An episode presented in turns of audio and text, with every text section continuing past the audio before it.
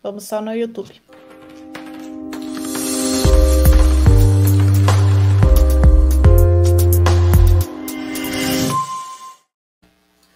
Olá, pessoal. Hoje é um dia que eu poderia dizer especial, porque estamos em abril, que é o mês da doença de Parkinson, ou mal de Parkinson, segundo alguns. Mas é. parece que os médicos da área preferem doença de Parkinson. Eu vou perguntar isso também à minha convidada hoje. Exatamente. Porque nós temos que conversar com uma pessoa que está, para mim, quase do outro lado do mundo, a doutora Mariana Moscovitch, que nos fala diretamente de Hamburgo, na Alemanha, que é neurologista, realizou seu treinamento em distúrbios do movimento na Universidade da Flórida, nos Estados Unidos, fez doutorado em Ciências da Saúde na Universidade Federal do Paraná. Ela é professora assistente do Departamento de Neurologia da Universidade da Flórida e autora do livro Descobrindo a Doença de Parkinson e fundadora Exatamente. de um curso DBS Expert. Nos dias de hoje, trabalha atendendo pacientes com doença de Parkinson e outros distúrbios de movimento de todo o Brasil, que eu acredito seja por telemedicina, né, doutora? Assim como segue um trabalho científico extenso, com publicações, artigos científicos, livros na área. Doutora, grande prazer em recebê-la aqui no canal. Muito obrigada, muito obrigada, Carlos. É realmente é um prazer. O prazer é meu estar aqui conversando contigo e com sua audiência em relação à doença de Parkinson, que é um assunto extremamente importante nos dias de hoje e que realmente é, estamos no mês de abril, no mês da conscientização da doença de Parkinson. Então, realmente é muito importante falar dessa doença hoje em dia. Doutora, ontem mesmo, uma live que eu fiz há um tempo atrás, alguns meses, sobre a doença em si, é, de forma assim conceitual, a parte clínica, só tocamos na terapêutica com um colega seu neurologista, mas teve uma pessoa que fez o seguinte comentário: Hum. Afinal, é mal ou é doença? Ah, extremamente importante isso, e já que temos que conscientizar e desmistificar né, algum, alguns conceitos. Realmente não se fala mais mal de Parkinson. Os pacientes com Parkinson já têm um grande estigma, já tem uma grande, um grande preconceito em relação à sociedade, por mais que a gente ache, meu Deus, é verdade, eles sofrem muito preconceito em relação à sociedade, e quando se fala ainda que é um mal, pior fica.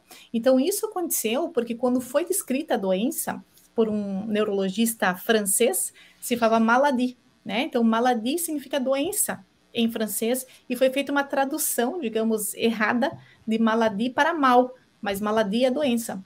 Então, foi uma tradução aí meio equivocada, que muitas pessoas continuam falando mal de Parkinson, mas nós continuamos a dizer que não é mal de Parkinson, a doença de Parkinson, como qualquer outra doença, é uma doença, não é um mal. Então, ter é. isso daí, às vezes as pessoas acham que ter a doença é um mal, que ela está tendo uma, né, um, um, um né, os raios, né, o universo conspirando e que realmente vai ter um mal. E, na verdade, a gente sabe que é uma doença que pode ser tratada, o paciente pode ter qualidade de vida. Então, a gente tem que parar de falar mal de Parkinson, com certeza. É, na medicina tem muito disso, né? Quem sabe foi influência, de fato, da, dos franceses que dominaram. Sim. Na época do Pasteur, por exemplo, dominavam a o conhecimento, é, exato, o conhecimento médico na época vinha deles. Depois o eixo virou para a Alemanha, hoje em dia, Sim. claramente, aqui nos Estados Unidos, Sim. embora muitas áreas sejam de excelência em outros países. Por exemplo, na Com minha certeza. área de inflamações na coluna, o centro de excelência é em Berlim, na Charité. Enquanto que outras Sim. investigações de miopatias, por exemplo, é no Japão. E assim vai. Então é Sim. interessante que a medicina vai evoluindo e ela vai ficando cada vez mais ao lado dos pacientes, doutor, o que é muito importante, inclusive o que nós estamos fazendo aqui, né?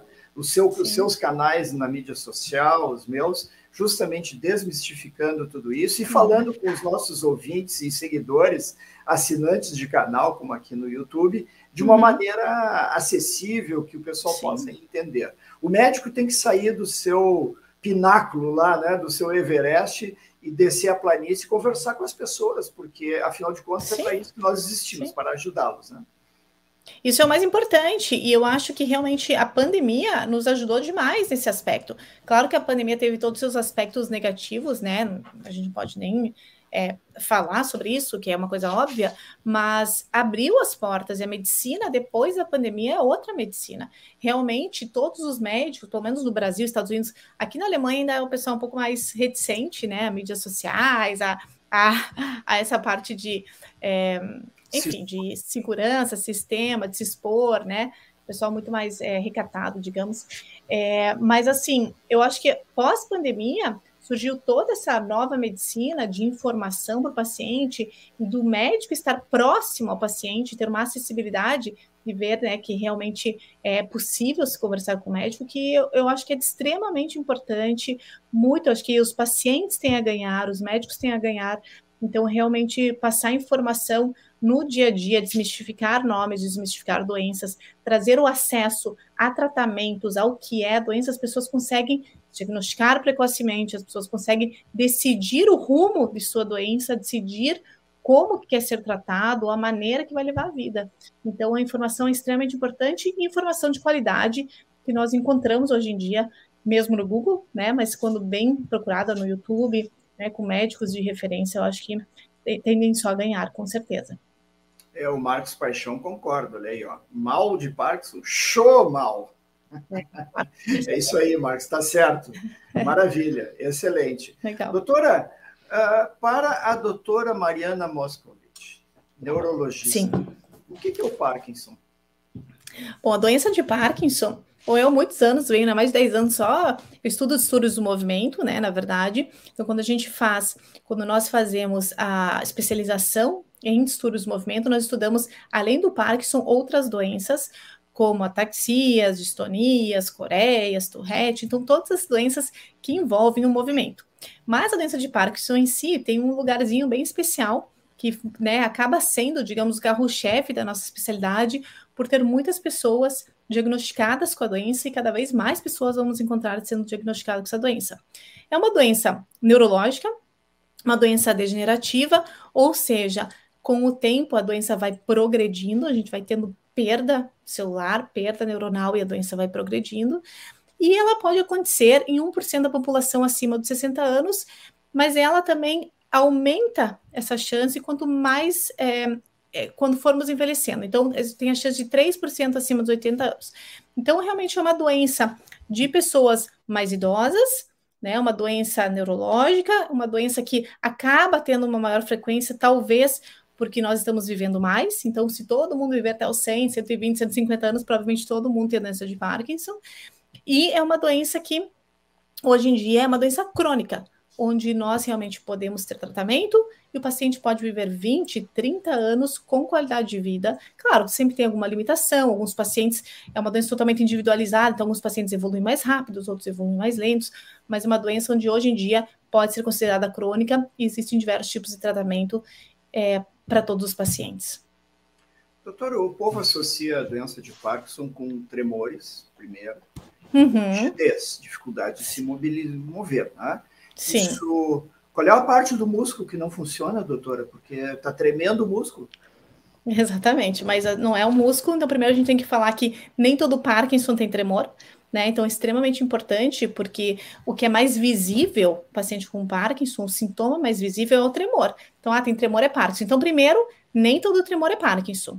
Pode ser outra doença, como tremor essencial, tremor distônico, tremor medicamentoso, enfim, outra forma de tremor que não é Parkinson. E nem todo Parkinson tem tremor. Vale lembrar que a doença de Parkinson, ela precisa ter lentidão. Então, bradicinesia, que nós chamamos nos termos médicos, bradicinesia, é o, é o, é o sintoma que todo paciente tem que ter, lentidão. Aí o paciente pode ter lentidão e rigidez, lentidão e tremor, lentidão, rigidez e tremor, lentidão, rigidez, tremor e instabilidade postural.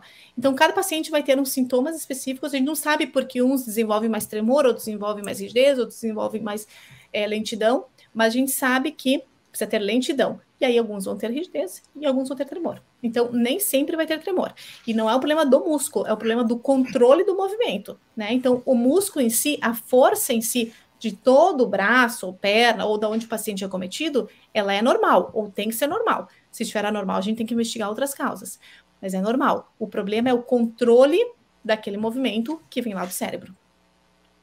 Doutora, na minha experiência, eu vi alguns pacientes tendo dificuldade para fechar o diagnóstico, foram no especialista, foram no outro. Ah, não, o seu tremor é essencial benigno. Ah, não, o seu uhum. tremor é de intenção. Ah, não, uhum. isso aí não é Parkinson. É, é, tão difícil fazer o diagnóstico, doutora? Então, não. Um, digamos, não sei se, a palavra difícil ou fácil é, seja o correto.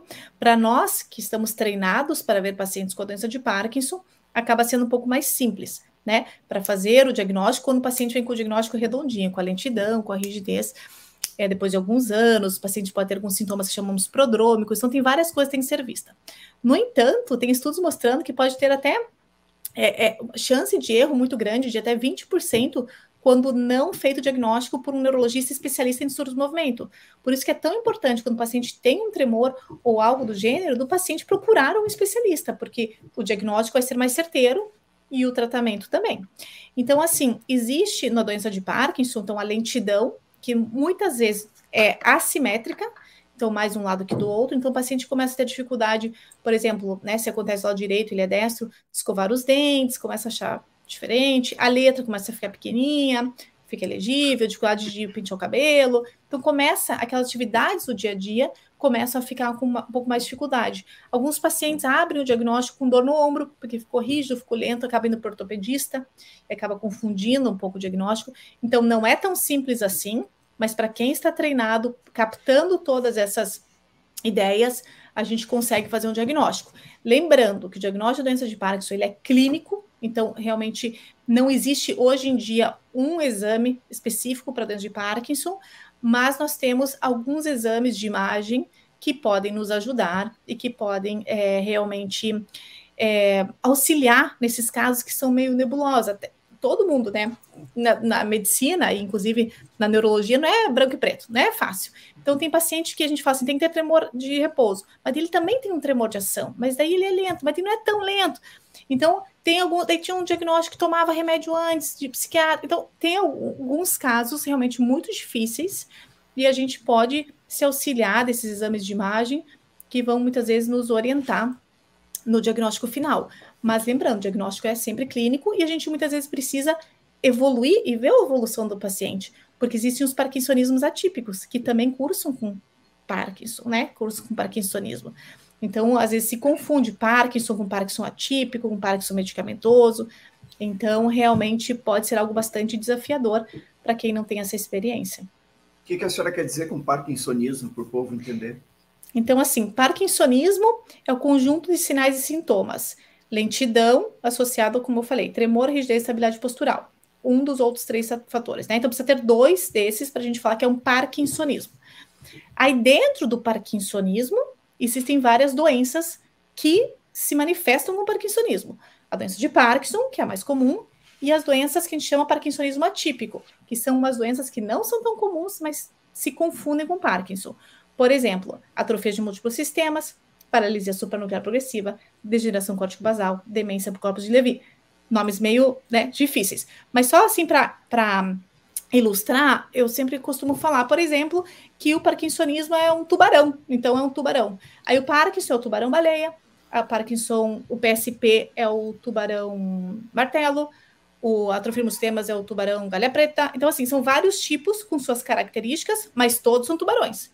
É, ou uma cor, né? cor azul, um azul escuro, um azul claro, um azul escuro. Então, assim, todos são parkinsonismo, mas cada um vai ter sua especificidade. Então, por isso que, o, que e por que saber exatamente o diagnóstico? Porque o tratamento da do parkinsonismo pode ser igual, mas o parkinsonismo, mas o tratamento dos outros sintomas que acompanham essas doenças acabam sendo diferentes. E o prognóstico muitas vezes é diferente. E talvez surja um medicamento específico para aquela doença. Então, aquele paciente precisa saber o que ele tem. Então, por isso que a gente espera, depois do diagnóstico, uns quatro a cinco anos para ver se não surge um sintoma extra. A gente fala uma red flag, um sinal de alerta diferente que a gente achava que era Parkinson, mas é um Parkinson atípico. Doutora, sabe como é que eu lhe descobri? Que eu não lhe conhecia. Pois, sabe que essa era uma pergunta? Eu tinha essa pergunta, eu falei, vou esqueci depois de perguntar. As Como mídias é é? sociais, as mídias sociais. Eu estava vendo alguma coisa aí de Parkinson, acho que foi no Facebook. E eu parei num canal de uma moça indígena e que hum. faz, faz uns vídeos lá na sua aldeia. Muito interessante. Hum. É, e ela lhe recomendava, dizendo: Ó, oh, essa doutora é ótima, maravilhosa, e dava o link do seu canal. Nossa, preciso conhecer essa indígena. Olha, se me marque lá né? se você está. É... Não, não, interessante. Isso, e eu fico lisonjado da senhora ter aceito aqui a, a sua presença, e nós temos que entrar agora, doutora, de cabeça no, no tratamento Bora. dessa doença, que eu queria lhe perguntar se tem tratamento e por onde é que ele começa. Em geral, né, as doenças crônicas da medicina, a gente começa educando o paciente sobre todos esses assuntos, nós come, começamos, iniciamos aqui a live. Mas qual é a sua conduta inicial? O paciente está no consultório, a senhora diz assim, pá, fechei, é Parkinson. Uhum. E o paciente tem cura, doutora. Como é, é que eu trato desespero. esse negócio? Qual é a primeira Exato. coisa que a senhora diz e que faz e recomenda? Excelente, excelente pergunta. Primeiro, a gente entender a empatia, né? Porque na hora que a gente fala um diagnóstico desse, não é fácil para o paciente e nem para o seu familiar. Muitas vezes eles já vêm com o diagnóstico porque eles já pesquisaram, já passaram por outros médicos, já procuraram na internet, mas a hora que você fecha um diagnóstico de doença de Parkinson ou qualquer forma de parkinsonismo, o paciente realmente é, fica abalado, como qualquer pessoa ficaria, e o seu familiar também. Então, primeiro, a informação. Então, a gente tem que informar exatamente o que é a doença, o que vai acontecer nos próximos anos, mais que a gente não tenha bola de cristal, mas a gente pode orientar questões de futuro, questões de novas pesquisas, questões de outros pacientes, tirar todas as dúvidas daquele paciente do que vai acontecer, do que não vai acontecer. Então, realmente, na hora do diagnóstico, a gente tem que ter ali uma empatia e um acolhimento. Eu acho que esse é o susto inicial. A gente também não precisa passar todas as informações, né? No sentido de mandar o paciente fazer 500 mil coisas, porque ele ainda está absorvendo aquela informação sobre o diagnóstico.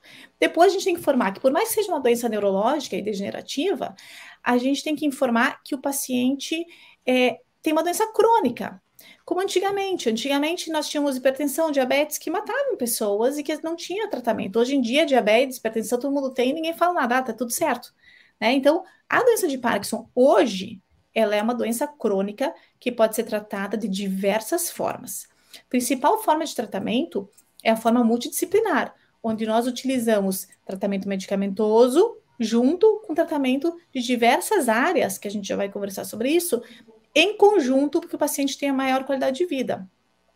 E se tudo isso, com o passar do tempo, ainda o paciente precisar ter mais ajuda e mais necessidade de tratamento, nós temos hoje em dia cirurgia de DBS, nós temos a neuromodulação e nós temos aí uma vasta gama de novos medicamentos sendo testados e novas terapias sendo testadas para melhorar esses sintomas do paciente, os sintomas motores. Mas lembrando que o, o, tratamento do Parkinson não é só tratar sintomas motores, a gente ainda está o que chamamos sintomas não motores, que estão presentes em quase todos os pacientes.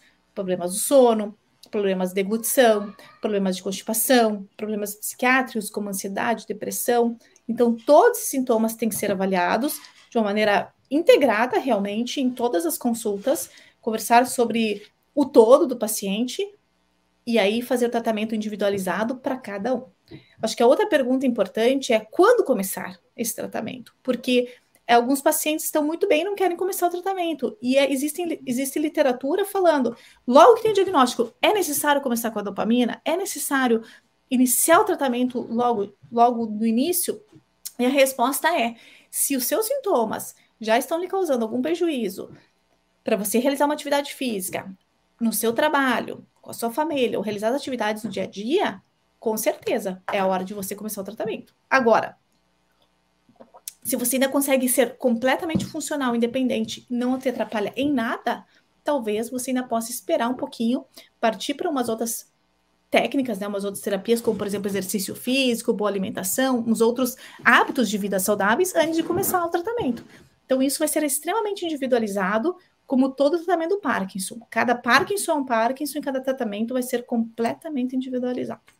Doutora, se alguém tem Parkinson na família, está com 40, 45 anos de idade e ficou matutando assim, será que eu vou ter?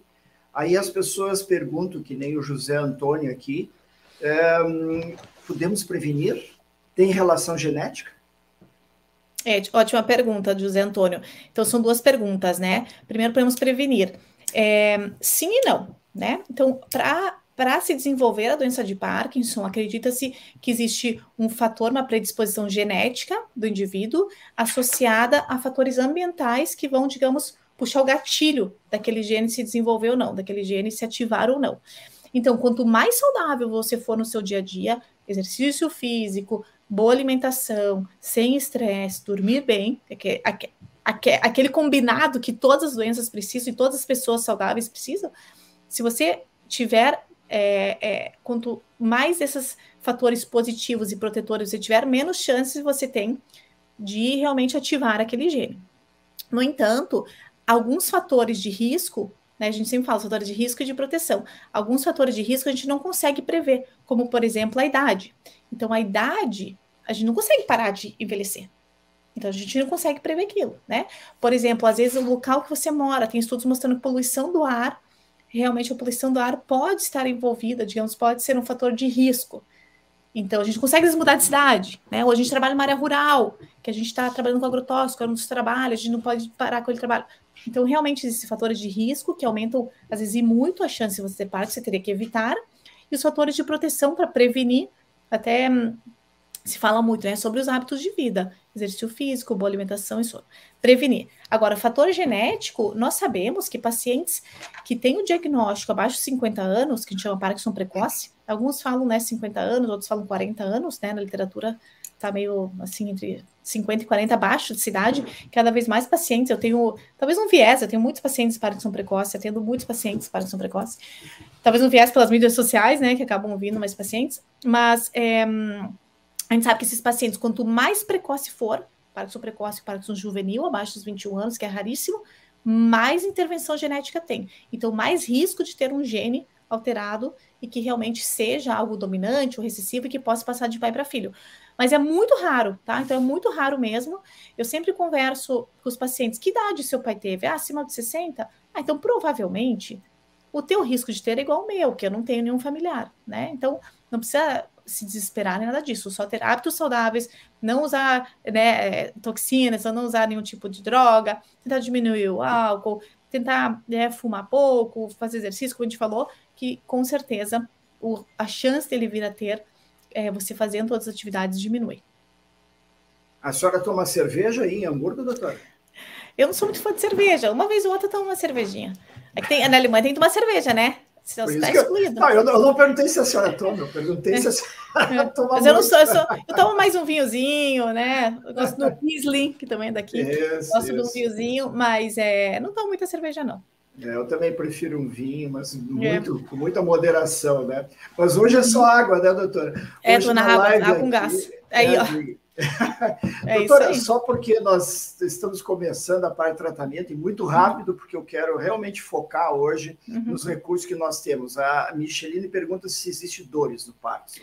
Existe dores, é muito é, desconhecido ainda é, pelos outros médicos, né? Me, me assombra porque as pessoas me trazem relato, ah, meu médico falou que não tem dor. Tem dor, sim. Então a gente sabe que no paciente de Parkinson pode ter dor, pode ter dores específicas, como eu falei, dor de ombro. Às vezes o paciente é diagnosticado pela dor no ombro, né? Que faz uma, uma um frozen shoulder, né? Um congelamento de ombro. É, mas pode ter dor, dor neuropática, pode ter dor no corpo todo. E às vezes a gente só aumentando e otimizando o medicamento dopaminérgico, esse paciente melhora. Então as vias ali da parte da dor também estão é, alteradas em pacientes com Parkinson. De novo, não todos vão ter dor, mas muitos. E outros têm dor específica de alguma outra coisa, por exemplo, quebrou. Então a gente fala, quando tem dor, a gente tem que ver se é dor de óssea, se é uma dor né, muscular, se é uma dor neuropática, porque dependendo do tipo da dor, o tratamento vai ser diferente. E às vezes não tem nada a ver com o Parkinson. A gente costuma falar que quem tem Parkinson, qualquer coisa que acontece é por causa do Parkinson. Eu falo, gente, podem acontecer outras coisas também, né? Não só o Parkinson. Então, o Parkinson não vacina contra outros problemas, né, doutor? Exatamente. Então, a gente tem que se cuidar também das outras coisas, porque pode ter risco de hipertensão, diabetes com qualquer outra pessoa. Então, certo. a dor também pode ser por outra causa. Então, a gente tem que investigar, mas pode ser do Parkinson. A Francine pergunta se pode haver tremor facial e se pode ser só de um lado da face. Hum, é raro, muito raro. A gente vê no Parkinson mais tremor de queixo, tremor de queixo.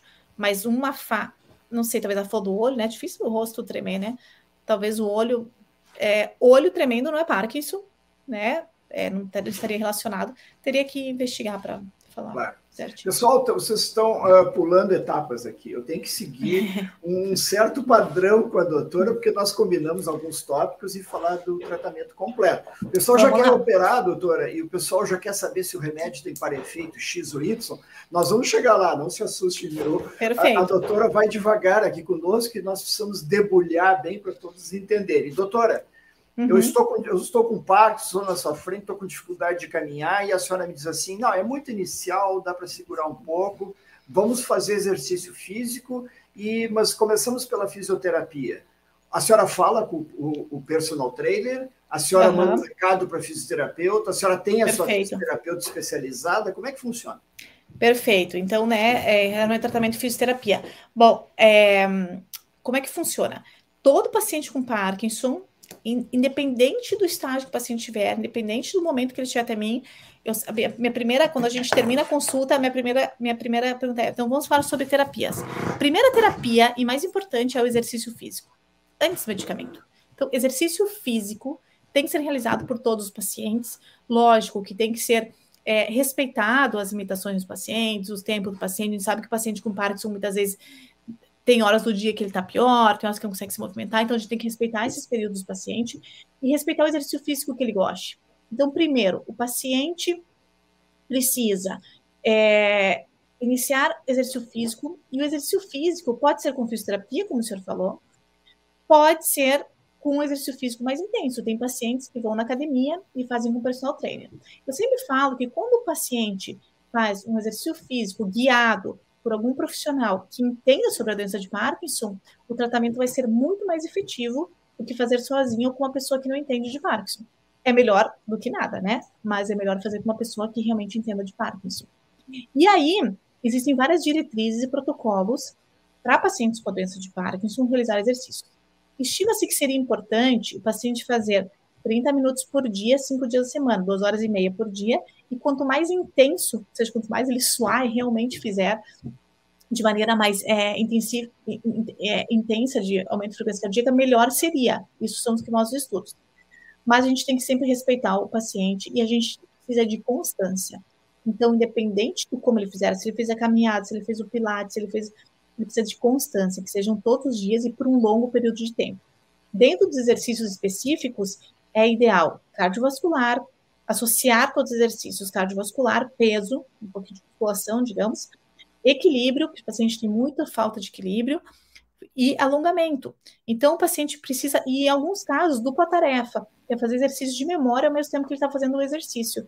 Então, por que, que é tão importante ter um profissional da área que entenda sobre aquilo? Porque ele vai trabalhar todas essas tarefas em um único dia, pegando certas partes do paciente onde ele precisa onde ele tem mais necessidade, por exemplo, a realizar as atividades do dia a dia e tentando formar novas conexões.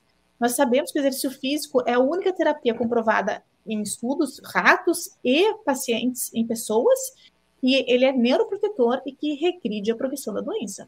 Então, se eu for colocar todas as minhas fichas em um tratamento hoje em dia, se eu tenho um dinheirinho lá para comprar só um, eu vou comprar a terapia de exercício físico.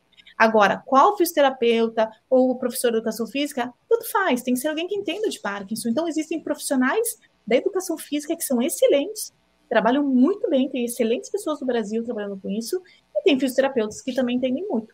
Então, eu tenho algumas pessoas que eu conheço que fazem online, que fazem nas cidades. Então, quando o paciente me pergunta, eu normalmente indico esses profissionais online ou eu falo para procurar alguém da sua própria cidade e começar o quanto antes. Isso é todos os dias? Isso é uma vez por semana, por mês? Como é que é isso, doutor? Todos os dias, todos os dias, segunda sexta, descanso sábado e domingo. As pessoas falam que eu sou um pouco, é, é, assim, né, é, casca grossa, que eu falo, tem que malhar todo dia, todo dia. Então, eu dou sábado e domingo de lambuja, tem que ter uma pausa, mas o importante é que o paciente faça o que ele gosta. Então, ele gosta de ciclismo, né, muitos pacientes pedalam, tem prazer, outros pacientes fazem a musculação. Exatamente, ciclismo. Eu tenho muitos pacientes que são ciclistas altamente aí velozes. Tem um paciente que me mandou uma mensagem ontem: ah, ganhei a prova, fiquei em terceiro lugar. Então, o ciclismo, eles não têm dificuldade no movimento da fazer bicicleta. Então, ciclismo, é, musculação, o importante é combinar. Não adianta ficar só num tipo de exercício, é realmente fazer exercícios combinados, de alongamento, de equilíbrio, extremamente importante, e com alguém que fique te desafiando, porque quando a gente faz sozinho em casa, a gente chega num limite que a gente não vai mais, né? Então, você tendo uma outra pessoa para te instigar e para ficar na constância, isso é o mais importante. O Antenor tem Parkinson há dois anos, ele tem lentidão com escrita normal, ele tem tremor, ele tem dificuldade na marcha, fraqueza nas pernas e o Antenor não consegue caminhar por mais de 10 minutos. E agora, doutor, o que, a senhora diz para o personal trainer do Antenor? Bom, primeiro eu falo, procure um personal trainer que você goste, que ele que vai te, né, eu acho que cada um do seu quadrado. Então, esse personal trainer que entende de Parkinson, tenho certeza que ele vai ter uma solução para você. Então, se você não consegue caminhar, a gente pode fazer bicicleta sentado. Você precisa caminhar, você faz sentado. Então, não precisa caminhar, vai fazer sentado, vai fazer peso sentado, vai fazer zigue-zague, vai fazer pilates. Então, existe, vai fazer na, na vai fazer na, na natação, vai fazer na, na, fisioterapia na água. Então, existem outras, né? Tem gente com ping-pong, que saiu uma entrevista agora, que joga ping-pong tem gente que faz paddle, então tem o boxe, né? Rocksteady Boxe, que é super famoso aí nos Estados Unidos. Então, exercícios de boxe, paciente com Parkinson, excelente, balé, tango, tai chi chuan. Então, assim, não tem desculpa, qualquer exercício que você fizer vai te ajudar. Dança de salão é legal, doutora? Eu posso fazer Sim. dança do ventre, se eu quiser? Você pode fazer o que você quiser, contando que você movimente seu corpo, sua mente, pode fazer o que quiser. Inclusive, tem estudos com tango, vários estudos com tango, porque dizem que você precisa de alta concentração para dançar, muito equilíbrio para fazer os giros e os movimentos. Então, existem muitos estudos com tango e Parkinson. Quer dizer que tem que treinar o cérebro, é isso, doutor? Uhum, treinar o cérebro. Treinar o, o Marcos cérebro e... faz 200 embaixadinhas por dia. Uhum. Bom, o Marcos é, é, é, profissional, então, já, né, doutora? O Marcos é, tá aí, o Marcos está na frente. Marcos, Marcos conheço o Marcos, malha muito, posta as embaixadinhas, é isso aí. Acaba incentivando outras pessoas a fazerem. Legal. Qual é a, a situação? Agora vamos falar um pouco mais técnico, doutor. Uhum. O que, que o exercício faz que evita que esses núcleos lá que estão uhum. disparando uma, uns estímulos elétricos equivocados eh, possam ficar quietos por mais tempo ou indefinidamente? Uhum. Por exemplo, a Márcia, aliás, o uhum. Márcio pergunta se é possível estimular naturalmente a produção de dopamina no organismo. É isso que o exercício está fazendo? Então, isso também, então tem estudos que mostram que realmente exercitar você pode ter mais liberação de dopamina e você faz novas conexões, basicamente é isso, você ativa novas conexões neuronais, você faz essas sinapses, então muitas sinapses que estavam perdidas ou que não existiam, você começa a ativar essas sinapses em diversas regiões do seu cérebro, porque no Parkinson não é só em uma região específica, né? A gente sabe que isso depois com o tempo acaba sendo em diversas regiões do cérebro. Então, realmente é isso que faz, faz novas conexões, novas sinapses, e isso é o que faz com que a gente realmente talvez produza novos neurônios ou deixe neuro, menos neurônios morrer, porque a gente está fazendo novas conexões. Doutora, a senhora deixou picando aí. Uhum. Isso tem uma resposta dose-benefício? Deixa eu explicar para o nosso povo aqui uhum. que é o que eu quero dizer com isso. Uhum. Se eu caminhar com o meu cachorrinho todas as manhãs, uhum. uh, ah, 20 minutos voltar para casa, tá bom? Eu já estou estimulando tudo isso, já estou me protegendo? Ou quanto mais exercício eu fizer uhum. durante todos os dias, se eu treinar para uma maratona e correr maratona seis vezes por ano, eu estou mais uhum. protegido? Excelente, excelente pergunta. Você sabe que a gente não tem essa resposta. O que a gente tem de resposta é que a gente tem que separar o que é atividade física e exercício físico. Então, atividade física seria isso: passear com o cachorrinho, limpar a casa, levar um filho na escola caminhando. Isso é uma atividade física, onde você não está parado, você está movimentando. Quando você faz exercício físico, é algo planejado, específico naquele horário, com regras, né, e com atividades específicas que você vai fazer naquele momento. Então, atividade física não é melhor do que nada, mas exercício físico é o que realmente mostrou ser eficaz. Então, alguns estudos mostraram que quanto mais intensidade, melhor. Como eu falei, é maior aumento de frequência cardíaca, os HITs, né, que a gente chama HIT, né, High Intensive Training, acredite-se que esse tem um maior poder de fazer novas conexões. No entanto, nem todo paciente consegue fazer um HIT e a gente sabe, viu-se que os pacientes que faziam algum outro tipo de exercício físico, como o tango, tinha benefícios, tai chi chuan tinha um benefício, então não precisavam aumentar aquela frequência cardíaca tão rápida. Então, realmente, eu não tenho essa resposta, acho que não se tem essa resposta. Está tentando chegar nesse local, né, nesse saber exatamente qual é, mas já existem publicadas diretrizes e protocolos sobre o exercício físico, e dentro deles são uma gama de exercícios que mostraram ser benéficos, inclusive a caminhada nórdica, melhora o equilíbrio, melhora a concentração. Então, qualquer exercício que você fizer com certeza vai ajudar. A Midori Otuki é de Maceió. Ela tem 59 anos, ela tem partes desde 2019, ela é professora de karatê e Legal. ela é educadora física. E a uhum. Midori vai dar aulas de karatê para portadores do Parkinson, porque ela diz o karatê trabalha o corpo e a mente. Os... Muito bem, acho. Isso, exatamente, karatê excelente. Então, qualquer arte marcial também. Existem pacientes com Parkinson em capoeira, então o pessoal pratica capoeira, mas é, qualquer exercício, novamente, eu acho que vale muito a pena. Lembrando, então, assim, mudando um pouquinho, né, que o exercício físico e o acompanhamento com fisioterapia e educador físico é extremamente importante. Mas nós temos a equipe multidisciplinar na doença de Parkinson. E a equipe multidisciplinar e o tratamento multidisciplinar é o que vai ser é uma das coisas principais e importantes no tratamento daquele paciente. Então, o exercício físico, a parte de fonoterapia. Então, a gente sabe que o paciente é, muitas vezes acabam é, falando mais baixo, então, com hipofonia, alteração na fala, alteração na deglutição. Então, o paciente muitas vezes tem engasgos quando se alimenta, então a fonoterapia é importante. Terapia ocupacional, então, pacientes às vezes precisam de alguma ajuda para se vestir, para as atividades do dia a dia para comer. Então, a terapia ocupacional ajuda demais os pacientes, inclusive com a parte de memória também.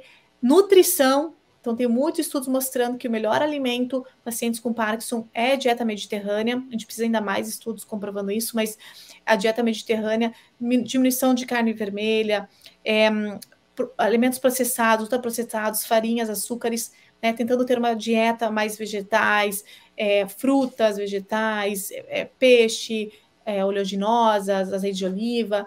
Então, a dieta pode interferir muito nos sintomas do paciente, no sono do paciente, na digestão e na, na, na melhor absorção daquele medicamento. Então, a nutrição eu, mando, eu realmente indico para todos os pacientes, 100%, é, passar por um nutricionista que entenda de Parkinson, de novo, faz a diferença quando o profissional é especialista. Então, todos eu passo por uma nutricionista online. E também não posso de esquecer as psicólogas, então o acompanhamento neuropsicológico desses pacientes com muitas vezes depressão, ansiedade, de medo do diagnóstico, né, acompanhamento desses familiares. Então, o tratamento ele é multidisciplinar. Psiquiatras, dentistas, né, às vezes ortopedistas, o neurologista, o neurocirurgião. Então, o acompanhamento ele é totalmente multidisciplinar. E eu falo, o medicamento que eu der, minhas informações, né, que eu vou dar, vão te ajudar lá 50%, 60%. Depois a dieta, mais 10%, o exercício, mais 20%. Então, um pouquinho de cada um, um pouquinho de ganho que você tenha realizando todas essas mudanças de hábito, já vai ser um bastantão no final. Então, não adianta só tomar o remédio e ficar sentado. Se você tomar o remédio e ficar sentado no sofá vendo TV, não vai adiantar de nada, de nada. Então, eu prefiro que você que você ative, então, melhore o seu sono, melhore o seu intestino, que o paciente tem muita constipação, né? Então, é, que você tenha uma nutrição legal, que você faça exercício, depois a gente vai colocar o remédio, porque senão não vai adiantar. É, tem que mudar a sua genética para o bem.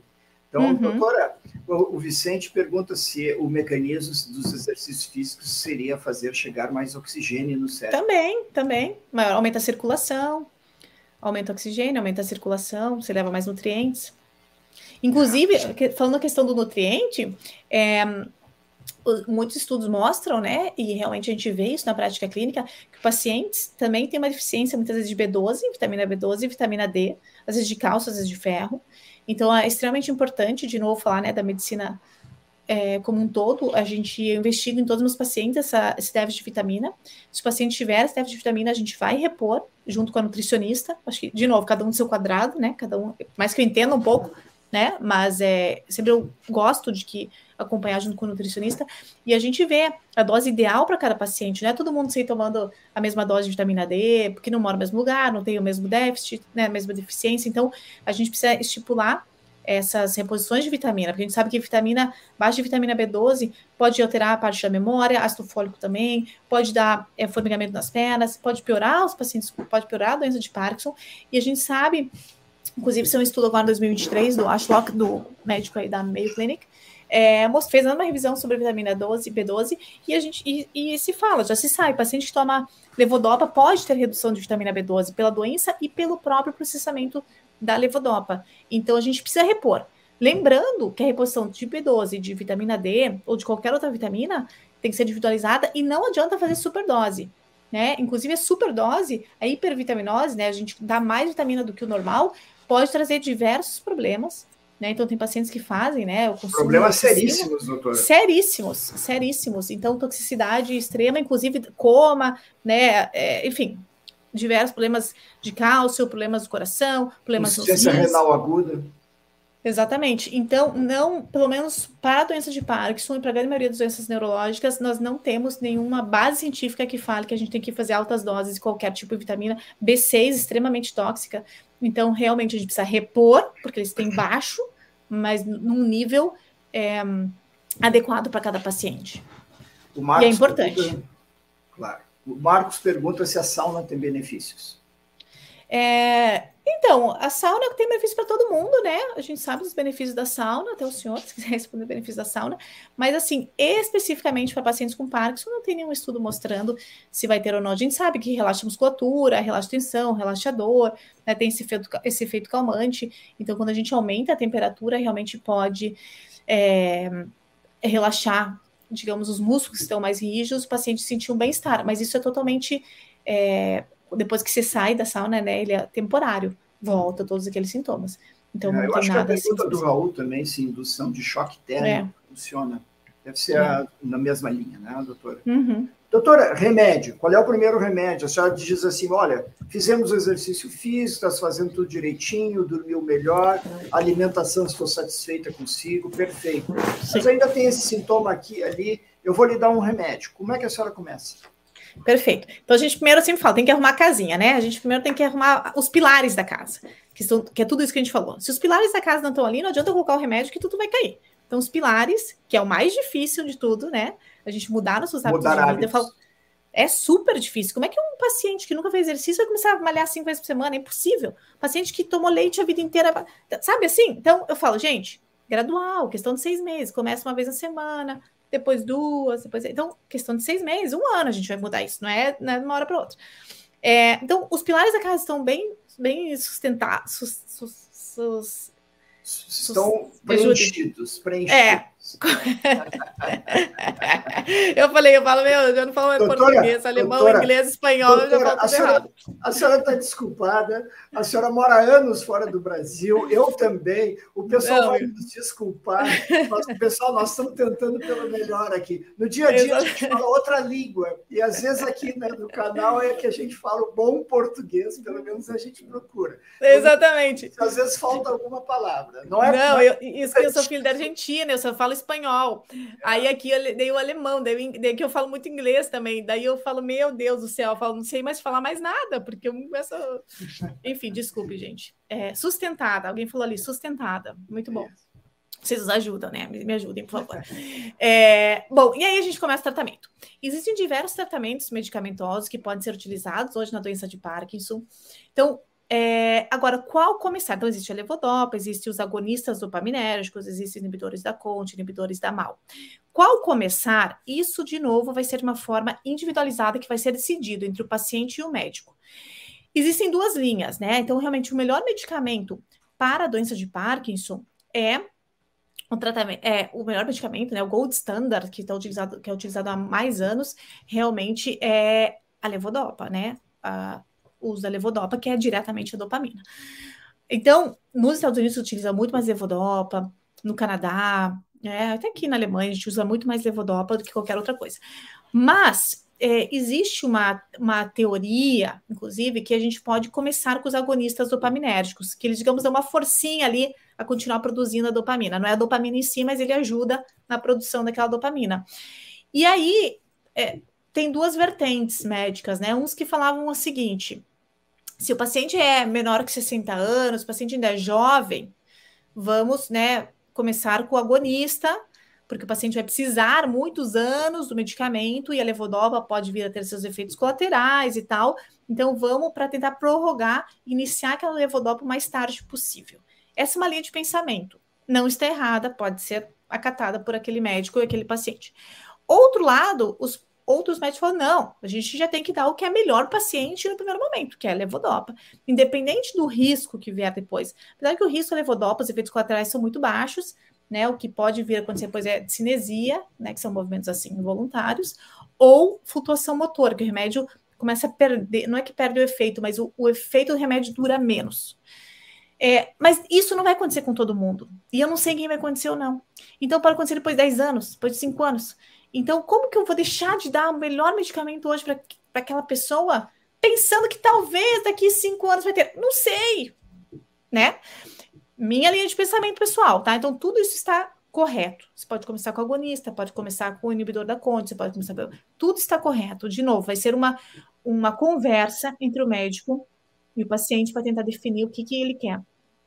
Eu, normalmente, paciente mais idoso, com certeza, né, 70, 80 anos, certeza, a gente começa com levodopa, sem sombra de dúvidas, porque o agonista, ele traz muito efeito colateral, inclusive pacientes mais idosos, mais efeitos colaterais ainda, como comportamento, e, e efeitos graves, né, como comportamento impulsivo, né, jogatina, hipersexualidade, compras compulsivas, inchaço de perna, sonolência excessiva. Então, é um medicamento que às vezes a gente começa antes para evitar um problema, mas a gente acaba trazendo outro, né? Então, é, o que, que eu faço? Normalmente, se é paciente mais idoso, 70 anos, já começa com levodopa. Começa uma dose baixa, sempre escalando com o tempo, conforme a necessidade. Se o paciente é mais jovem, aí eu converso quanto dos sintomas está incomodando, né? Então, o paciente já vem, muitas vezes, muito incapacitado. E aí, a gente tem que começar com levodopa. Então, eu não tenho medo de começar a levodopa paciente jovem, pelo contrário. Muitos pacientes jovens vão acabar em algum momento levodopa. E se o paciente está precisando, ele vai começar. Porque eu falo, a gente tem que tratar você hoje. Talvez daqui seis meses, que um ano tenha cura, e aí? Por que, eu não te dei o que tem de melhor? Eu quero que você, jovem, esteja completamente funcional. Você tenha o seu trabalho, que você fique com sua família pequena. Então, talvez sejam os pacientes que até mais precisam disso, né? Então, uma conversa ali para a gente entender o que é real necessidade e quanto que aquele sintoma incomoda no dia a dia. Não pode ser levodopa. Mas muitos deles, a gente começa com, com outros medicamentos, agonistas, o pramipexol, a razagilina, e a gente vê, ah, melhorou muito bem, fiquei bem. A gente começa um ano, dois anos, ah, agora a gente coloca o levodopa junto. Então, todos os medicamentos podem ser associados entre si. O paciente pode tomar uma polifarmácia, digamos, vários tratamentos ao mesmo tempo, e aí a gente vai vendo o que realmente está ajudando.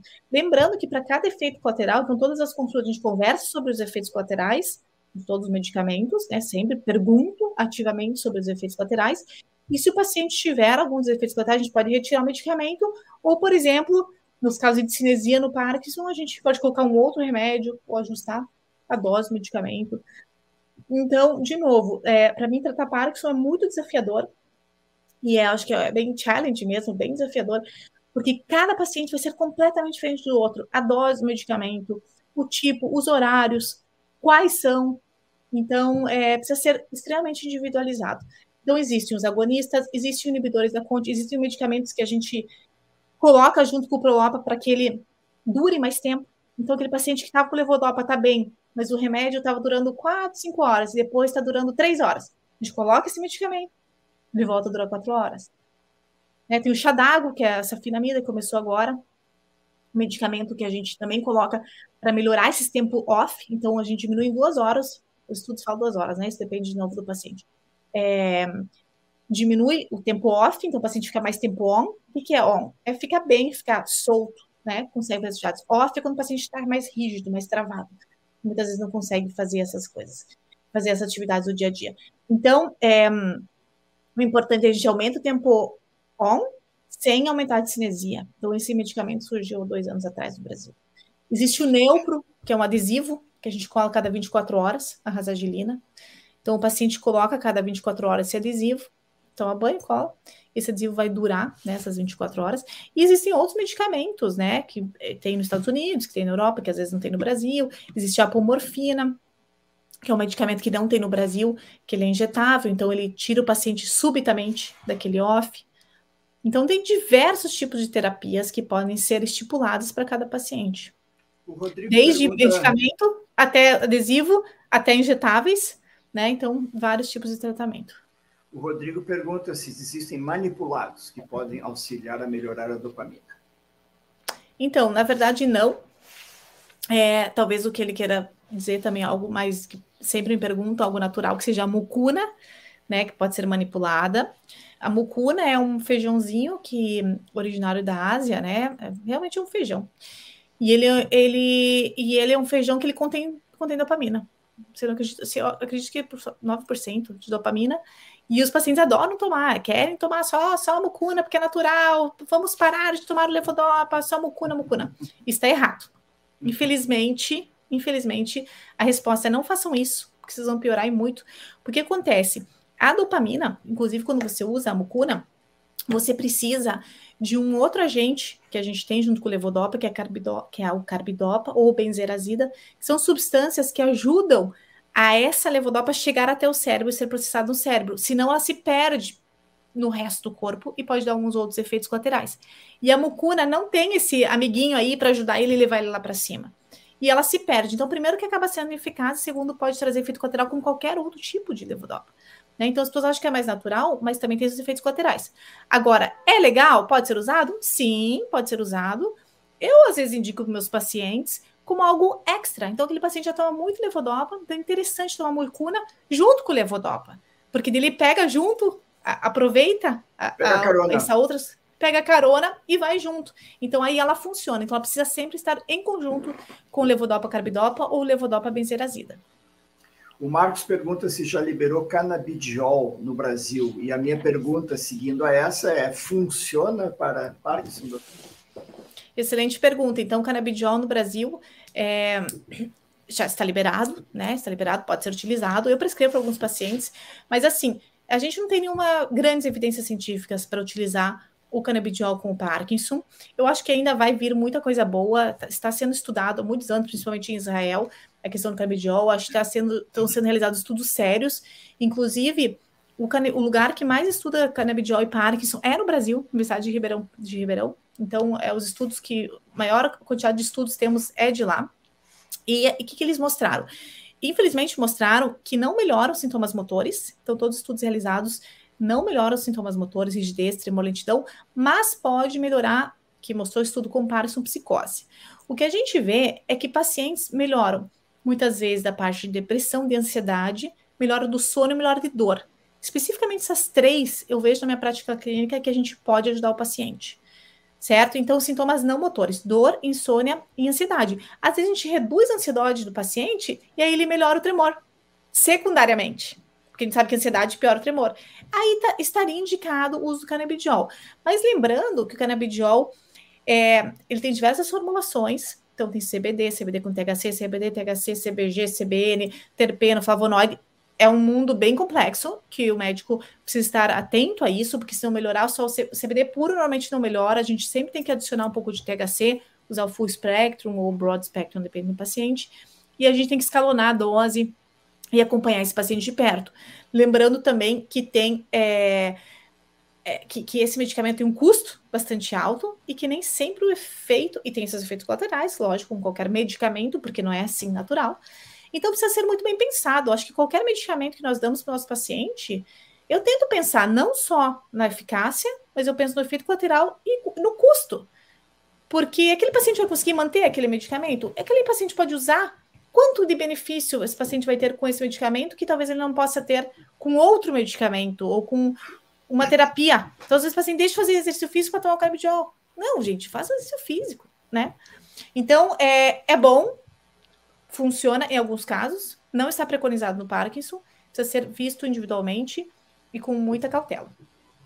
Doutor, eu normalmente não falo aqui no canal sobre colegas, é, até por questões éticas, né? Sim. Mas, às vezes, tem alguns colegas que inventam em algumas situações que a gente tem que se posicionar. Por exemplo, a senhora citou a hiperdose de vitamina D, que tanto Totalmente. mal fez a tantos pacientes e que isso não era propagandeado, vamos dizer assim, nos uhum. sites desse colega e dos seus seguidores. Aliás, doutor, esse Concordo. colega, inclusive, eu recebi notícia que ele foi caçado. Ele não. Ah, é, é, então, mas eu descobri que parece que depois descassaram. Não, não, não aquilo era, uma, ah. aquilo era uma, uma um cabide por 30 dias, agora ele foi caçado ah, tá. mesmo. Foi que eu, foi que eu descobri. Então, eu vou colocar uhum. aqui no ar, porque eu tenho recebido muitas perguntas aqui no canal uhum. sobre Doutor Abreu, ah. Se funciona ou não aqui nos Estados Unidos. A senhora comenta se quiser, doutora. Ok, pergunta polêmica, é claro que eu comento, porque eu comento tudo. Comento tudo.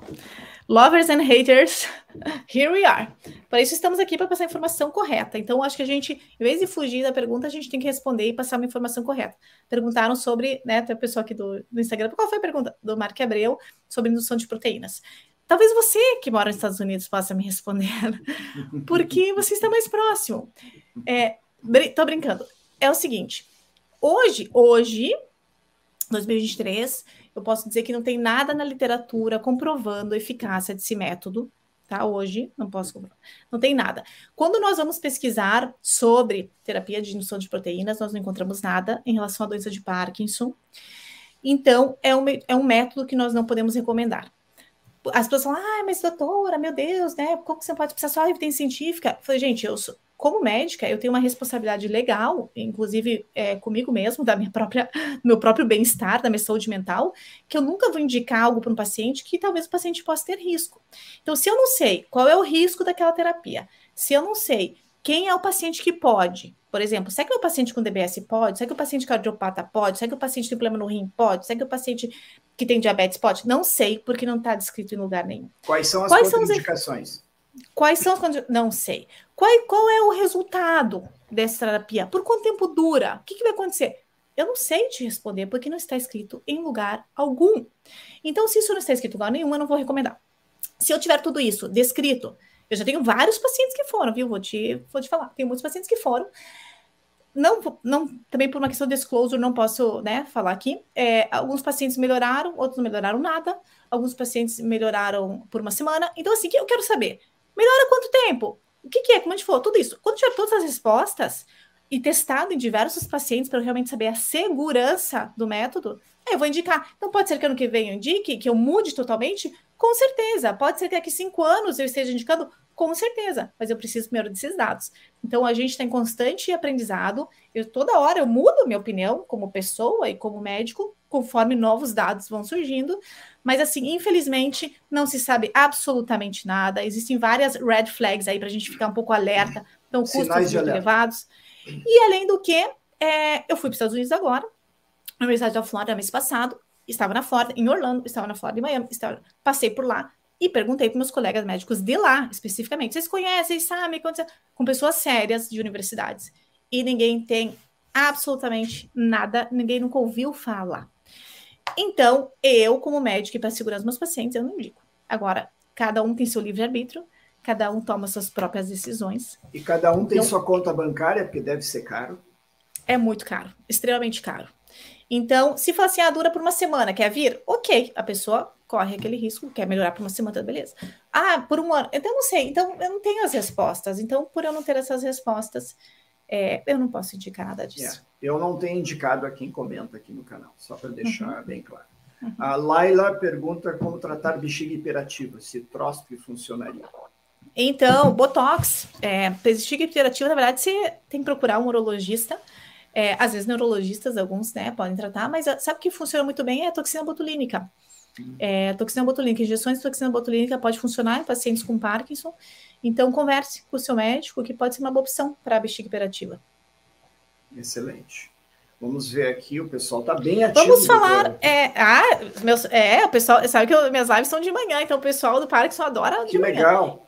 Bem legal. Doutora, doutora, a senhora tem um pedacinho de um livro atrás da senhora. O que, que é esse livro? Mostra aí para nós, doutora. Ah, Fale dele. Esse aqui não era fazer É que ele sempre fica aqui. É o meu livro. Na pandemia, eu, eu criei um curso e, e escrevi um livro. Ou seja, a pandemia para mim não foi nada entediante, né? É, escrevi um livro com as maiores, com as perguntas, 100 perguntas e respostas sobre a doença de Parkinson com as perguntas mais comuns, que nós estamos respondendo muitas agora, sobre a mucuna, DBS, fisioterapia, qual exercício melhor, o que funciona, o que não funciona. Então, é, foi respondido nesse livro de uma forma super é, é, tranquila e fácil leitura para pacientes e seus familiares. Então, é um livro dedicado para pacientes familiares, né? não é um livro técnico, mas ajuda muito, inclusive, os profissionais das outras áreas de saúde. Eu respondo essas perguntas frequentes nas minhas mídias sociais. Então, eu recebia tantas vezes a mesma pergunta que eu falei, gente, isso precisa estar em algum lugar físico, né? Inclusive também tem um e-book, né? Que você leia e você possa é, tirar a dúvida. Então, não é um livro que você precisa ler de corrido. Você fala, ah, então eu quero ler ah, exercício físico. É, você abre o capítulo exercício físico e você vai ler. Aí passa dois, três dias, daí você começou com constipação, que você não tinha. Aí você vai lá e você lê. Então, é, realmente é bem acessível. E para pacientes familiares, eu tive um feedback muito legal. É, enfim. Onde, tá onde é que compra? Onde é que compra, doutor? Tem na Amazon Brasil e tem na, no que chama Editorial Casa. É, vocês podem nas minhas mídias sociais também, depois encontrar, tem os links. Se colocar é, Mariana Moscovitch ou doutora Mariana, neurologista, livro, você já vai encontrar. É bem, bem simples, coloca no Google. E aí, acho que a gente poderia falar um pouquinho, é, não sei né, como a gente está de tempo, mas algo muito importante que é a cirurgia de DBS. Deep Brain Stimulation. Doutora, deixa eu só perguntar uma coisa aqui através da Sônia. Pode tomar leite derivados? Pode, pode tomar sim. Uhum. A não ser que você tenha alguma constipação. Claro, uma intolerância ao leite, é. né? A lactose. Uhum. Doutora, fale sobre os estudos sobre o uso do xarope Ambroxol. Ah, boa, boa. Tava, tava estranhando já que não tinha umas perguntinhas aí sobre vacina, Broxol. Essa nova, saiu, sabe que essa semana saiu também um estudo sobre é, identificação prodrômica da doença de Parkinson. A gente foi com o diagnóstico, falei, sabe que eu falo? Eu não falei, mas saiu essa semana. É, descobriram, uma, é, fizeram um ensaio com uma. Estou é, tentando traduzir aqui na minha cabeça. É, com uma semente de, de alfa-sinucleína, onde eles coletaram líquor das pessoas pacientes com Parkinson, pacientes com Parkinson genético, pacientes com sintomas prodrômicos da doença, e descobriram, então conseguiram fazer um diagnóstico mais acurado, digamos, da doença através desse, desse novo diagnóstico. É, foi um grande avanço aí para a gente entender um pouco mais a doença e possivelmente para os próximos futuros é, estudos clínicos, para ter mais certeza né, em relação à doença, e talvez pacientes que ainda nem começaram a ter o, o diagnóstico mesmo. Então, realmente no futuro vai ser muito bom para a gente tentar encontrar uma, algum medicamento protetor ou neuroprotetor que pare, né, que freie a doença. Então, essa semana aconteceu algo bem importante aqui na comunidade. É, em relação ao Broxol, então, um medicamento que está sendo testado ainda, agora está na fase, está na fase 3, um estudo multicêntrico em diversas regiões do mundo, mas principalmente aqui na UK, né, na Inglaterra, e eles estão testando o Broxol, antigamente testaram o Broxol, porque ele ele, o ambroxol, ele, ele atua numa, numa enzima é, de, de case, né, da glucocerubosidase. E a gente sabe que tem umas formas de parkinsonismo, umas formas de Parkinson genética que alteram GBA, doença, né, é, alterações GBA. Essa alteração GBA, que são alterações da glucocerubosidase, o paciente tem essa enzima muito reduzida. Então a gente sabe que o ambroxol atua nessa enzima e pode melhorar e aumentar essa enzima. Então, os primeiros estudos, muito tempo atrás, já eles começaram a fazer estudo com Broxol, com xarope mesmo, mucolítico, viram que seria talvez eficaz para o paciente que tem essa alteração GBA. Olha a importância de você talvez ter o teste genético, se você é jovem, saber qual é, né? Seria uma, um tratamento específico para aquele paciente. GBA. Só que aconteceu, esse estudo agora, eles fizeram com pacientes com alterações de GBA, com Parkinson idiopático, sem nenhuma alteração, e com controles. E eles viram primeiro que era seguro, né? Então, o primeiro estudo foi feito que realmente tomar um Broxol por certo período de tempo, uma certa período de dose, era seguro para aqueles pacientes. E agora, o que esse segundo estudo, o fase 2, que saiu no começo do ano, se não me engano, em janeiro, eles mostraram que o ambroxol, ele realmente, eles queriam saber se chegava até o cérebro. Então, foram feitos diversos é, estudos ao mesmo tempo, com líquor, né? Então, tirava-se o líquor, o líquido da espinha, digamos, assim, do paciente, para ver se tinha essa concentração se tinha acontecido alguma coisa. E viram que sim, que chegava até o cérebro. Só que esse estudo foi um estudo muito pequeno, 18 pacientes só.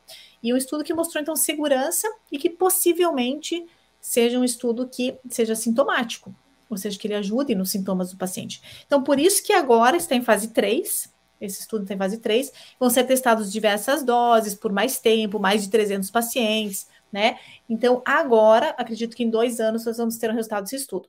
Muitos pacientes já saíram comprando e tomando, né? O que eu discordo, né? E eu, né, eu falei para os pacientes não fazerem isso, porque eu não sei a dose. Ah, mas no Broxol não acontece nada, meu filho toma. Pois é, mas eles tomam por um período, certo período de tempo, cinco dias, sete dias, dez dias. E se você tiver que tomar pro resto da vida? Eu não sei se vai acontecer uma coisa cardíaca ou não. De novo, não sei o que acontece. Qual é a dose? Às vezes você vai lá ficar tomando 10 ml por dia, não serve para nada. ou toma 40 e foi muito. Então, gente, tenham calma. Eu acredito que em dois anos vai sair esse estudo. Possivelmente, eles querem que seja algo neuroprotetor, a gente ainda não sabe. Talvez seja só pacientes com GBA, talvez seja para todos os pacientes. Então, a gente precisa ainda ter essas respostas. Mas excelente pergunta, é algo novo. Como outros medicamentos novos. Tem mais de 300 estudos hoje na, na FDA, né, na, no Clinical Trials, para tratamentos sintomáticos e para tratamentos é, protetores, né, moduladores da doença. Então, vai vir coisa boa, vai vir coisa boa. O Fabrício pergunta sobre a clozapina. A clozapina é um antipsicótico atípico, a gente chama, principalmente utilizado para sintomas de alucinação é, e, e, sintomas psiquiátricos né, do paciente. Então, a clozapina pode ser usada para adicência, pode, mas não é o mais comum. A gente usa mais a, o que chama amantadina. A Ismael pergunta sobre NADH. Então, sempre perguntam né, sobre suplemento. Eu falo que isso tem que ser conversado diretamente com a nutricionista, NADH, não é minha praia. É, alguns pacientes sim, outros não. Então, realmente, com o Parkinson, não tem nada mostrando que vai reduzir a progressão da doença ou que seja útil para todo mundo. Por isso que falam com a nutricionista e às vezes ela passa, às vezes não. Deixa eu ver aqui. Ah, sim. Agora entramos no DBS. Então, Vamos. Então, Perfeito.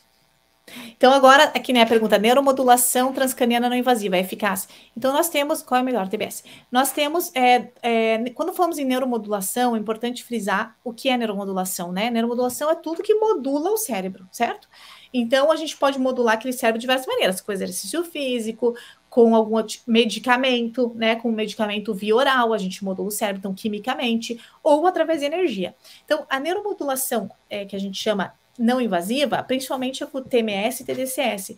Então, que você usa uma energia que vai ficar na região é, externa do crânio, uma região específica que vai ser avaliado qual é aquela região necessária, e ali você vai estimular aquele paciente naquela região especificamente para o que você quiser. Por exemplo, você estimula para melhorar a parte psiquiátrica, que é muito bem estudado nos pacientes com Parkinson e sem Parkinson, depressão, ansiedade, então é muito utilizado muitas vezes por psiquiatras, e também através de é, através de é, é, é para melhorar a parte motora, então psiquiátrico, a parte motora, então alguns estudos mostrando melhora da, do, da tremor, da rigidez e da parte de marcha, de equilíbrio, então freezing de marcha, né, congelamento de marcha pode melhorar, e também parte de voz. Então, ele é feito com o auxílio da fonoterapia. Então, a neuromodulação não invasiva, ou ela é feita com psiquiatra, ou com, feito com fonos, junto que eles fazem terapia de fono ao mesmo tempo que faz a estimulação, ou com físio, que faz estimulação e a fisioterapia. Então, é uma. É um. É, é, a gente está bem na moda, né? Está no hype, digamos, falar sobre neuromodulação no Brasil, principalmente no Parkinson. Pode funcionar para alguns pacientes, pode não funcionar para outros, existem os critérios de indicação. Então, vocês, de novo, tem que passar com algum profissional que tem experiência em trabalhar, porque você vai estimular certa área específica, essa pessoa precisa entender qual área que você quer e como chegar lá, e qual o nível de intensidade dessa energia que ela vai né, passar ao paciente. São várias sessões, são 10 sessões, então é, alguns pacientes não respondem, outros respondem. Precisa ser bem conversado. E, de novo, não é para todo mundo. Então, eu sempre pergunto: qual o objetivo? Por que, que você está fazendo essa terapia? O que, que você quer melhorar? Ah, então isso melhora, isso não melhora. Então sempre precisa ser conversado com esse profissional que entenda sobre neuromodulação não invasiva. Quando falamos em neuromodulação invasiva, aí nós já falamos sobre a cirurgia de DBS, ou cirurgia de estimulação cerebral profunda, Deep Brain Stimulation, que é a cirurgia que você implanta um eletrodo dentro do cérebro, numa região específica, novamente, né, numa região é, que pode ser, a gente fala, núcleo subtalâmico, núcleo o núcleo, o globo pálido, ou VIM, né, que é do tálamo. Então, tem várias regiões, e agora vão surgindo novos alvos, novas regiões para sintomas específicos. E ali, quando você implanta aquele eletrodo, você gera você, uma estimulação específica naquele local, e você consegue, eu falo assim, como se fosse naquela região, é uma cidade que teve, teve um curto-circuito, apagaram as luzes. Aí você vai lá, você pluga de novo, tudo, tudo, tudo, começa a acender todas as luzes daquela região, daquele bairro. Então, é mais ou menos assim, a gente reestrutura, faz, digamos, uma sincronia que estava assincronizado, aquelas conexões, e você consegue, dessa maneira, controlar e melhorar os tremores. Doutora, a senhora está me As... descrevendo um marca-passo cerebral, é isso? Isso, exatamente. Uhum. Hum, interessante. Exatamente. qual é, o, aí... qual é o risco de fazer isso, doutora?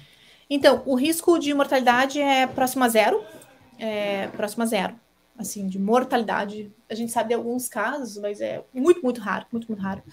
Existem, é, é, um, é uma técnica uma, que já é utilizada há mais de 30 anos, né, no mundo todo, foi descoberto, né, por Benabit, na França, em Grenoble, é utilizado no mundo todo, é uma técnica super segura, muito segura, é uma cirurgia eletiva, ou seja, o paciente não vai fazer emergência, então ele vai aprender, eu sempre falo para paciente, você tem que chegar lá sabendo mais do que o próprio médico. O que, que vai melhorar, o que não vai melhorar, o que vai acontecer antes, o que vai acontecer depois, por quanto tempo, como você vai regular. Que saber tudo antes de você, porque você vai ter tempo para se preparar.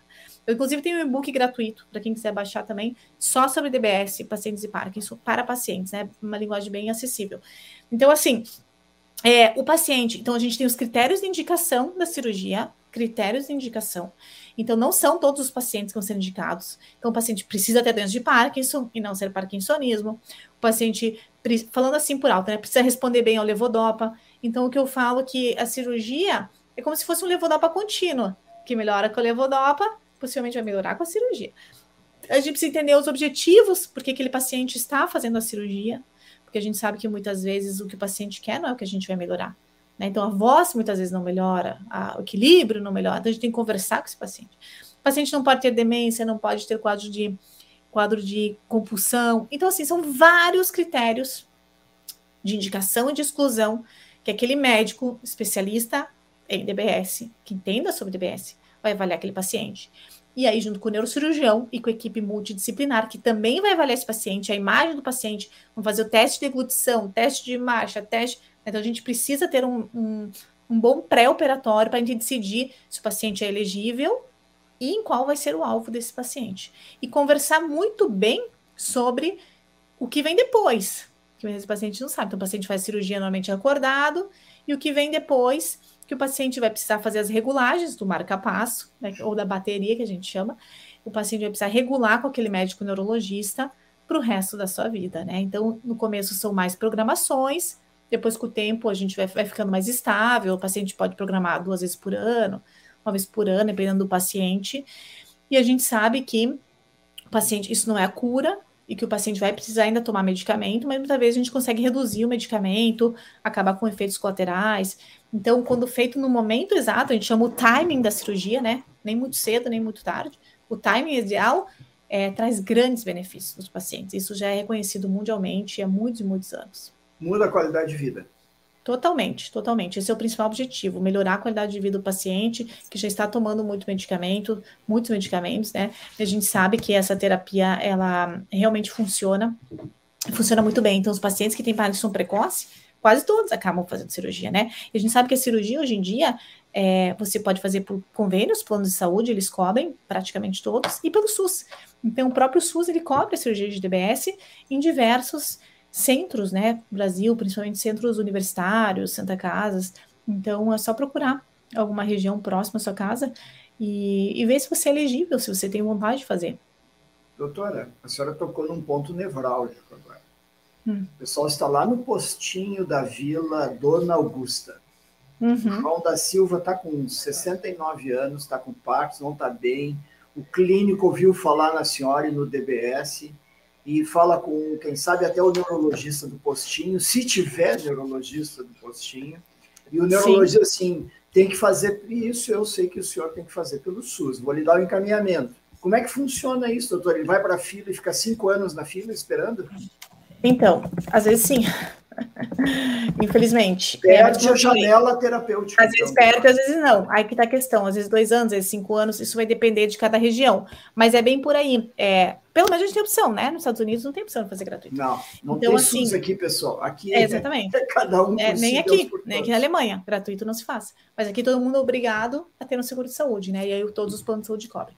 É, em particular também tem. E o custo, até perguntando aqui o Marcos, o custo é, vai variar muito de hospital para hospital, paciente para paciente, é, paciente não, é, desculpa, é médico para médico, hospital, ah, enfim, tem muitas variáveis em relação a custo, tá? Mas a fila é isso mesmo. A questão da fila é assim: você vai lá no postinho, qualquer postinho, aí você vai pedir o encaminhamento daquele médico para o neurologista especialista. O neurologista especialista possivelmente vai te encaminhar para o local que tenha então, em Brasília tem, no Nordeste, várias regiões tem. E excelentes médicos, excelentes médicos na Bahia. Recife, João Pessoa, gratuito. Então, assim, por mais que vai demorar dois anos, mas dois anos eu acho que é um tempo ok, né? Talvez cinco anos, talvez caia fora. Mas dois anos é ok. É, infelizmente, é o que a gente tem né, no Brasil, mas a gente tenta. A gente é, tenta. Na, minha, na minha área, doutora, de doenças crônicas também, principalmente autoimunes, que é onde eu trabalho mais, hoje em dia mais por telemedicina, eu, quando eu vejo que o paciente necessita e é naquele momento, por qualquer motivo, Sim. senão ele perde o timing, como a senhora disse, perde Sim. o momento exato de fazer, Sim. e a coisa não está andando na fila, entre aspas, eu recomendo ir ao Ministério Público, em justiça gratuita, e digo para eles: olha, vou lhe dar o melhor atestado que eu puder fazer, vamos convencer uhum. o juiz, vamos explicar o que, que, está acontecendo. E a partir é. daí a pessoa. Olha, eu posso lhe dizer, modéstia à parte, eu tenho conseguido muita coisa com os juízes do Legal. Brasil utilizando uh, os recursos dessa maneira. É, então, infelizmente, entrar na justiça às vezes acaba sendo bem complicado também para essas pessoas, né, que moram no interior e tudo mais, né? É, mas é uma maneira, é uma maneira. Antes se fazia isso, inclusive, para os planos de saúde, né? Que os planos de saúde é, não cobriam também, então era preciso entrar com a parte judicial. Hoje em dia, os planos de saúde praticamente todos cobrem, então não teria né? Então não teria necessidade hoje com o plano de saúde, e sim com a com o SUS. Mas o SUS tem funcionado bem, tem funcionado bem. Ribeirão Ótimo. Preto, São Paulo, Rio Grande do Sul, Perfeito. Curitiba. Doutora, nós estamos chegando no final da nossa live e eu queria lhe dizer o seguinte: nós estamos em, no ano de 2050. Sim. o que, que a senhora prevê para 2050? Como é que a senhora gostaria de estar tratando o Parkinson no ano de 2050? Ah, que maravilha. Ponto, por exemplo, que é uma pergunta do Márcio, vão estar funcionando? Dá para dar um cérebro novo para a pessoa, fazer um implante dessas que não estão funcionando bem, mexer com elas do ponto de vista genético, de tal forma que as proteínas comecem a ser produzidas novamente? Onde é que nós vamos Excelente, chegar? excelente, excelente pergunta. Inteligência artificial, não é? É o que se fala hoje em dia, está na moda. Não tenho essa bola de cristal, adoraria. Se eu tivesse a bola de cristal, seria mais fácil. Mas assim, eu, eu vejo um futuro extremamente otimista. Eu não sei questão de célula-tronco, fazem muitos anos que estão tendo testado a célula-tronco. A gente precisa refinar um pouquinho mais essa técnica, mas existe a técnica dos, dos, dos anticorpos, né, que está sendo testada agora, que é a tal da vacina, está em fase 3. O que eu vejo é que realmente é, eu acho que vai ser muito esperançoso e de muita, muita notícia positiva. Esse é o meu ponto de vista, vendo estando convivendo com, o, com a doença de Parkinson há mais de 10 anos. Então, mudou muito a forma de tratamento, muitos medicamentos novos. Acho que depois da pandemia deu um boom em questões de terapias, inclusive de tecnologia. Então, o próprio DBS, questões de 10 anos, mudou demais. Até nós médicos, até por isso o meu curso, se você não estiver atualizado o tempo inteiro, você não consegue mais lidar, porque os softwares, a tecnologia em si mudou completamente. Inclusive, tem uma tecnologia de DBS, né, até para alertar, que ela vai ser autorregulável. Então, ele vai se autorregular conforme o sintoma do paciente, o que é extremamente incrível, né? Porque a gente sabe que a gente está liberando essa energia há muito tempo, acaba dando um efeito colateral. Então, o paciente tendo aquela energia só quando ele precisa que o próprio corpo, que o próprio cérebro permita fazer essa autorregulagem, é extremamente incrível, e isso vai sair em breve. Acredito até que ano que vem já sai isso. Então, é, o que vai acontecer em 50 anos, eu não sei, mas eu tenho plena certeza que só vai vir coisa boa. E eu sempre passo muita esperança para os pacientes, porque eu confio plenamente de que a ciência, principalmente para a doença de Parkinson, que é uma doença tão importante em questões de números, né? Em questões de, de afetar a qualidade de vida do paciente, mas em números, a gente tem 200 mil quase pacientes no Brasil, isso que diz, né? Entre 200 e 600 mil, e dizem que vai aumentar na população mundial mais de 30 vezes, né, com o passar do tempo, com o envelhecimento, com os anos. Então, a gente precisa algo realmente é, é, para frear essa doença.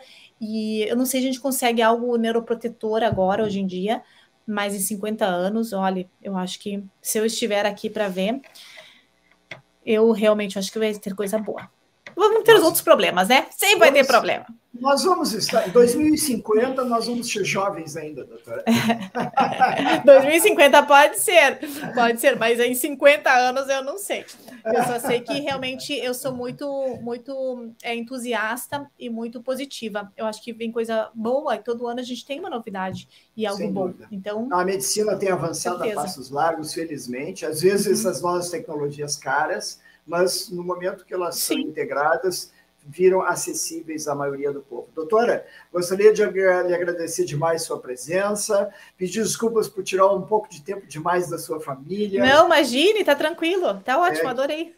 Que a Alemanha esteja lhe sendo light, bem receptiva para a senhora e Com sua certeza. família e eu gostaria de lhe convidar para próximas lives futuras aqui. A senhora se expressa muito bem, tem uma didática ótima e irradia uma energia muito, muito brilhante.